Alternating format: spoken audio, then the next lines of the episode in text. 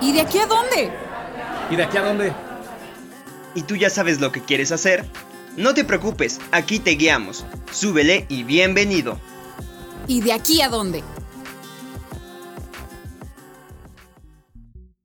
Yo soy Eric Pérez y el día de hoy tengo una invitada muy especial, una gran amiga, compañera, una gran periodista en proceso. Tengo aquí a Lilian Cornejo. Preséntate, Lili. ¿Qué tal, Eric? Es un gusto que me hayas invitado a este proyecto que estás prácticamente iniciando. Ya lo decías, efectivamente, una gran amistad que tenemos de la universidad y bueno, pues agradezco mucho que me hayas tomado en cuenta para, para este podcast que estás haciendo muchísimas gracias por aceptar en primer lugar. Digo, porque yo sé que ahorita con lo de la contingencia y con esto, pues sí está medio ocupada la agenda con las tareas y con lo del trabajo. Bueno, supongo que también a ti ya te están poniendo a trabajar otra vez. Así es. ¿Cómo está la dinámica ya? Pero bueno, antes de empezar con eso, que también eso es importante, quisiéramos, quisiera que la gente que tal vez todavía no te topa o que todavía no sabe quién es Lilian Cornejo, que nos expliques, que nos, que nos presentes ante la sociedad quién es Lilian Cornejo, qué se dedica. Pues mira, eh, yo soy conductora en Canal 26, Radio y Televisión de Aguascalientes. Estoy enfocada en el área de los deportes. Ahorita ya tengo dos años que he estado ahí. Primero inicié como eh, servicio social y ya ahora sí trabajo en este medio. Empecé porque la verdad es que me encantan los deportes y se dio esta buena oportunidad para poder incursionar en esta área. Así que a partir de entonces ha sido muchísimo crecimiento, han sido muchos aprendizajes y experiencias que a mis cortos 22 años, la verdad, estoy muy contenta de haber vivido como algo que me encanta, por ejemplo, poder presumirlo, es que estuve en la final de un mundial de voleibol que fue aquí en Aguascalientes el año pasado y justamente pues me tocó estar en la crónica y en la narración de, de este partido final entre Japón e Italia el cual en redes sociales nada más llegó, llegamos a tener un alcance de hasta 30 mil personas conectadas. estuvo muy bien, o sea, sí tuviste, y para hacer tu primer final. Exacto, y algo a nivel internacional, o sea, nos llegaban mensajes que nos estaban viendo de Argentina, que nos estaban viendo de Colombia, de Perú, de todas partes del mundo, e incluso también llegaban de repente comentarios este, en otros idiomas, que la verdad sí dices, wow, o sea, la, la magia del Internet, qué bonito es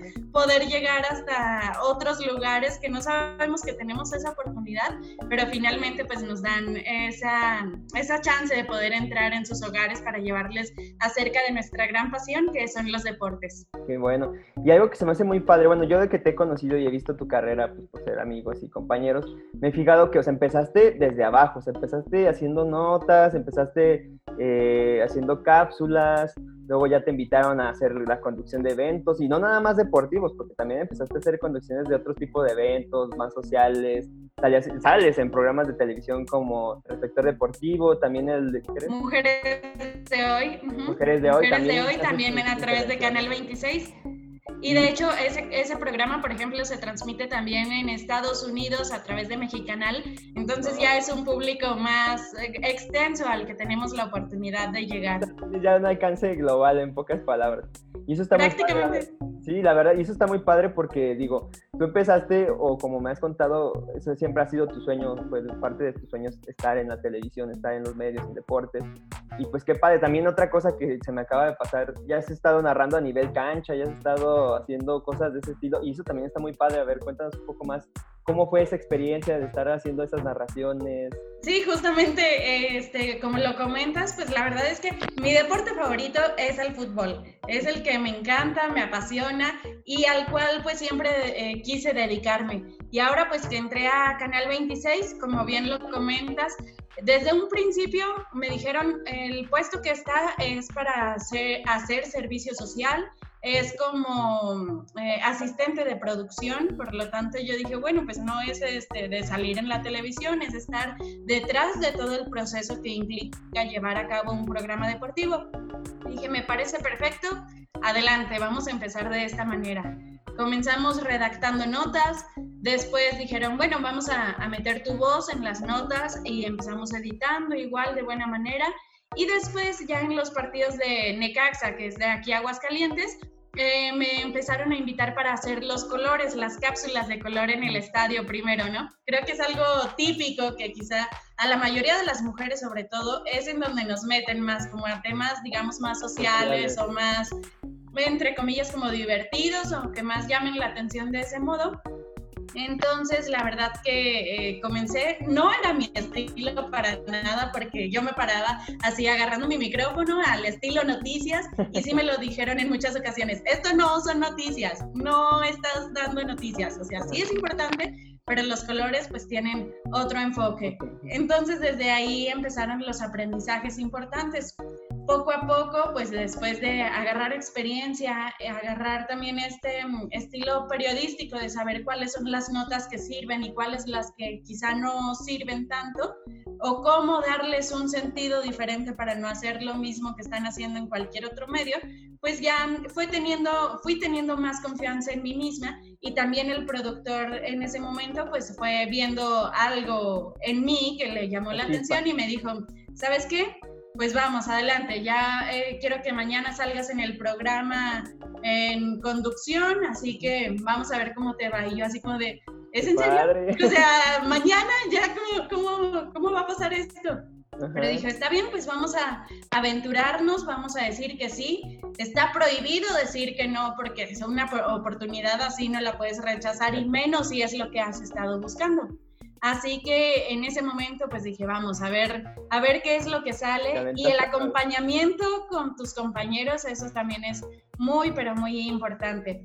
De esto también ya se van a cumplir dos años de que debuté como conductora en la televisión y después de ese momento pues empezaron a llegar más y más cosas como estar constantemente ahora en los programas y no nada más un día, sino quizá dos o tres a la semana de los que transmitimos Reflector Deportivo. Y más adelante también llega la oportunidad de un evento de ciclismo, un campeonato panamericano de ciclismo aquí en Aguascalientes. Para esto, pues yo decía, bicicletas, no sé ni andar en bicicleta. Entonces, la verdad fue mucho documentarme, informarme, preguntarle a los expertos acerca de cómo se desarrollan las prácticas de ciclismo y llegar a hacer comentarios también en una transmisión internacional, que esta fue igualmente en el 2018 en septiembre.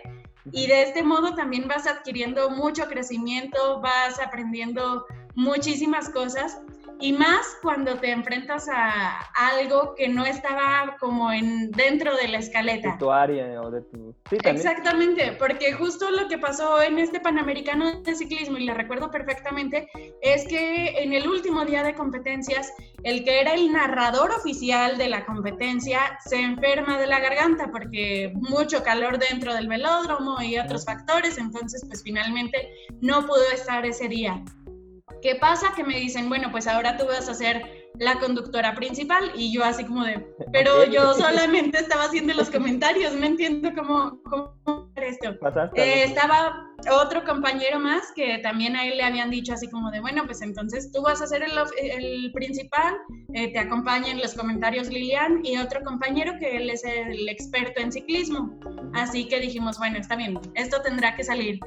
Pero al final mi otro compañero tiene un estilo más pausado, quizá un poco más tranquilo y el ciclismo pues, o sea, van rapidísimo y es lo que estás viendo al momento, ¿no?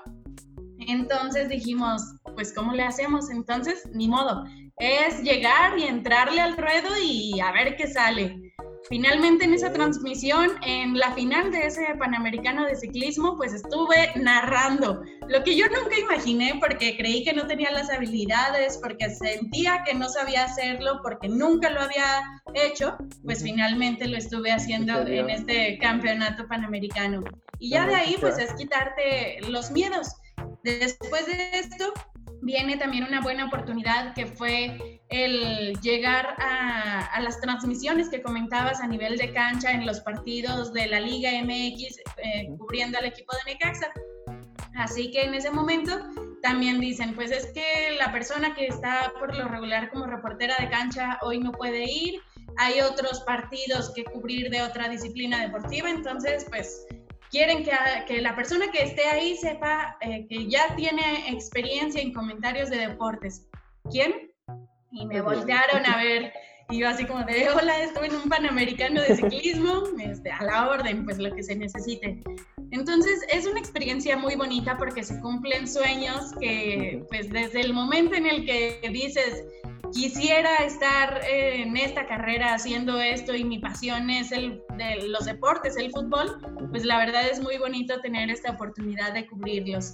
Y ya pues hasta una semifinal, la más reciente semifinal de Necaxa aquí en Aguascalientes contra Monterrey, me tocó también cubrirla y la verdad es que fue una experiencia increíble, totalmente. La verdad que qué bueno que estás logrando, eso es algo que me ha gustado mucho, que te admiro mucho, de que estás logrando tus sueños desde, porque desde que te conozco tú dijiste, yo quiero esto, y te enfocaste y lo lograste, y está muy padre que poco a poco se van dando los frutos de tu esfuerzo. Y hablando de los sueños, o sea, ya nos contaste más o menos lo que has hecho, tu trayectoria hasta ahora, pero ¿cómo fue el origen? ¿Qué fue lo que dijiste, o sea, en el momento que te dijiste, yo quiero ser periodista de deportes, o qué fue lo que te inspiró a hacer eso? ¿Qué fue esa chispa? Pues? Es algo medio raro, fíjate, porque muchos dicen que desde que están a veces en la primaria o quizá unos ya hasta que están saliendo prácticamente de la prepa, es que deciden qué quieren estudiar. En mi caso fue en la secundaria. Siempre he sido como muy platicona, muy hablinche y hasta en mi familia siempre me dicen que si no me canso de tanto hablar. Y la verdad es que no, y menos cuando es algo que me apasiona.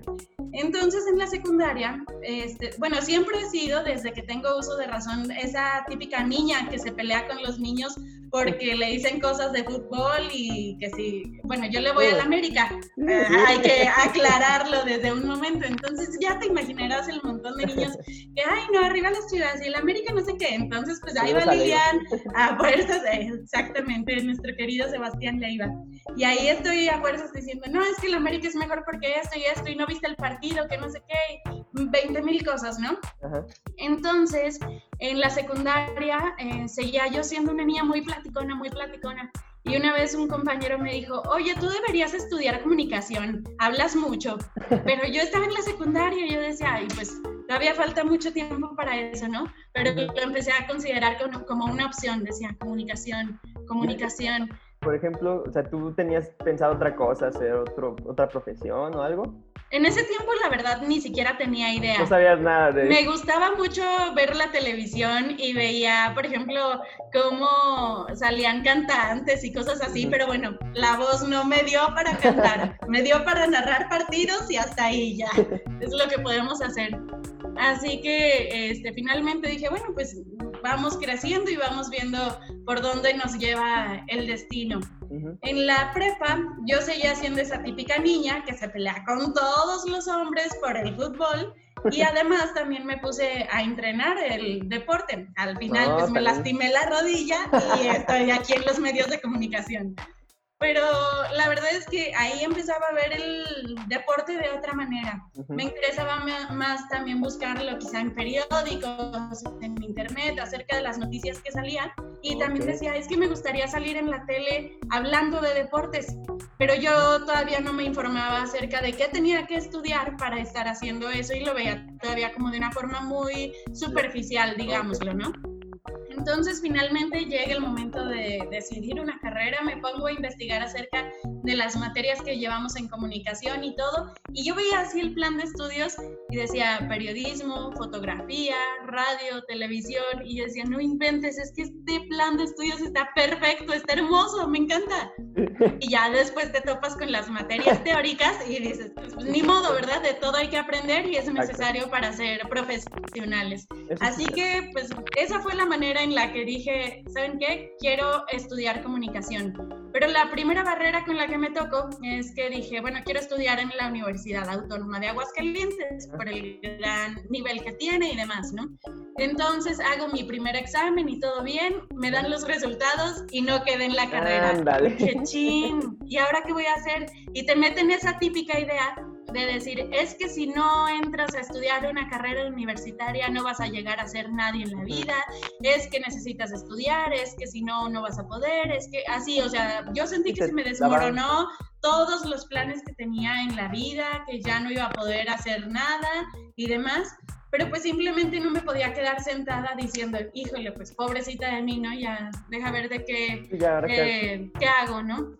Entonces lo que me puse a hacer es, efectivamente estuve un tiempo trabajando, pero al mismo tiempo busqué otras oportunidades de mientras para seguir estudiando. Tenía que seguir estudiando sí o sí por una cuestión familiar entonces entré primero a Ciencias del Arte y Gestión Cultural y dije, no, ¿Ah, no? no, no, es lo mío, la verdad no. Me salí y después entré a la carrera de gastronomía, es algo que muchos desconocen de mí, efectivamente. Ándale, no, pero la verdad es que como chef, qué bueno que mejor narro partidos de fútbol, porque las quesadillas se me queman, entonces digamos que no me fue muy bien en gastronomía. Entonces, pues ya al final dije, no, es que sí, definitivamente comunicación es lo que quiero estudiar y es lo que quiero hacer. Y entrando a la carrera, ahora era todavía de, pues ves muchísimas opciones que dices, híjole, puedo dedicarme a hacer periodismo o puedo ser locutora o puedo hacer este, mi casa productora o de publicidad. O sea, son tantos ramos que tiene la comunicación que para mí era como de, híjole, y, y entonces ahora realmente que estudio comunicación, ¿qué quiero hacer dentro de la comunicación? Y lo mejor que pude haber hecho es juntar mi carrera profesional con la gran pasión que tengo por los deportes y es en lo que pues hasta ahorita aquí seguimos aprendiendo de todo lo que sale y de todas las personas que me han acompañado también en este proceso. Eso sí. Oye, y una duda, y por ejemplo, de lo que llegaste a ver cuando entramos a la carrera, todas ese abanico de oportunidades, ¿no hubo algún momento en que dijeras, oye, pues me llama también la atención, no sé, la fotografía o me gustaría hacer, bueno, digo, porque tomas muy buenas fotos, también cabe recalcar. Gracias. De hecho, siempre has sido la fotógrafa del grupo, pero, o sea, digo, ¿no te surgió alguna de, ¿sabes qué? O sea, me gustan los deportes, pero sabes que también me llama la atención producción de algo o hacer fotografía, no sé, algo así. La verdad que sí. Al principio, pues, de las primeras materias que veíamos entre periodismo y otras, también estaba fotografía.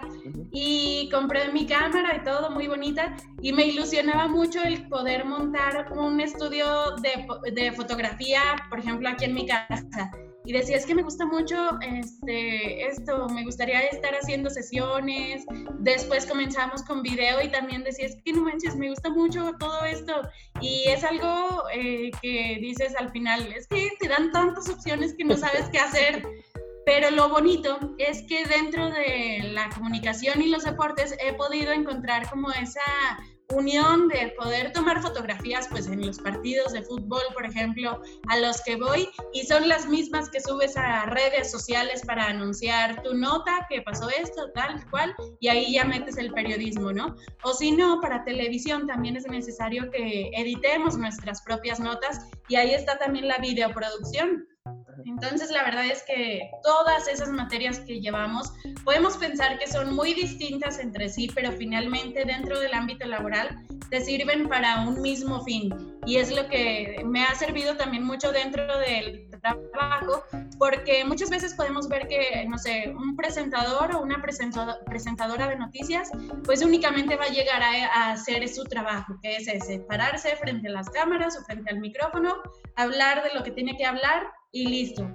Pero considero que te hace una persona mucho más completa el decir, ok, sí, pero yo también puedo ser productora o yo también puedo ser editora, sé utilizar estas herramientas, sé hacer aquello, o sea, que seas como multifuncional realmente, es lo que te va a dar un plus y que al final de cuentas digan, bueno, tenemos que contratar a una editora, a una productora y a una conductora.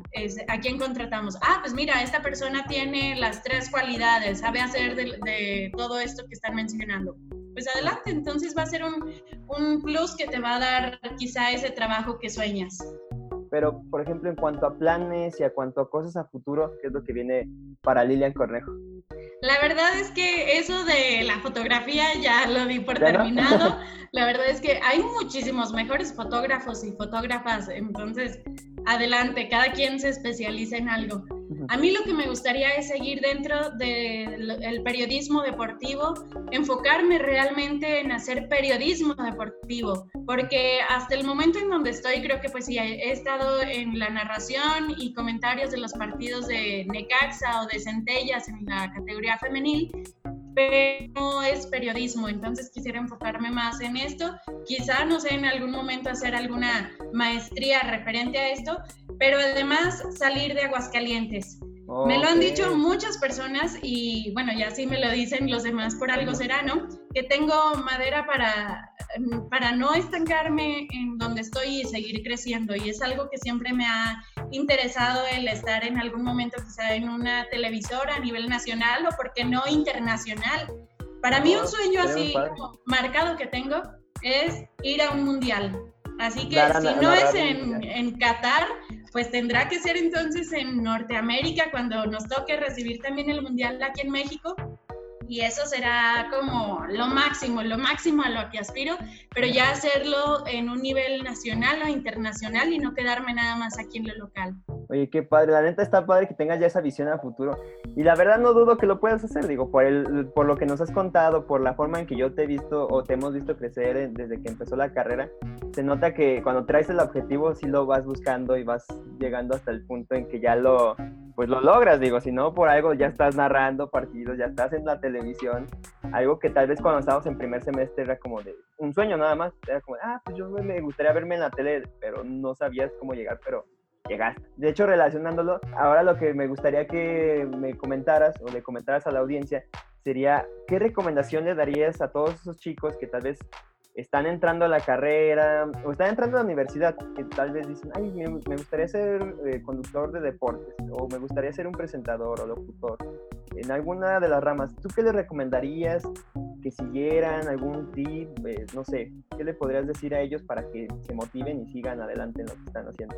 Que se preparen mucho, que estén haciendo constantemente ejercicios en su casa. Si quieren ser, por ejemplo, narradores de fútbol, pues que se pongan a jugar FIFA y empiecen a narrar así los partidos, como lo estamos viendo ahora en la I-Liga MX, ¿no? Prácticamente. Esto va a servir de mucho, pero también te va a hacer desarrollar más las habilidades para el momento en el que tengas que exponerlas de buena manera.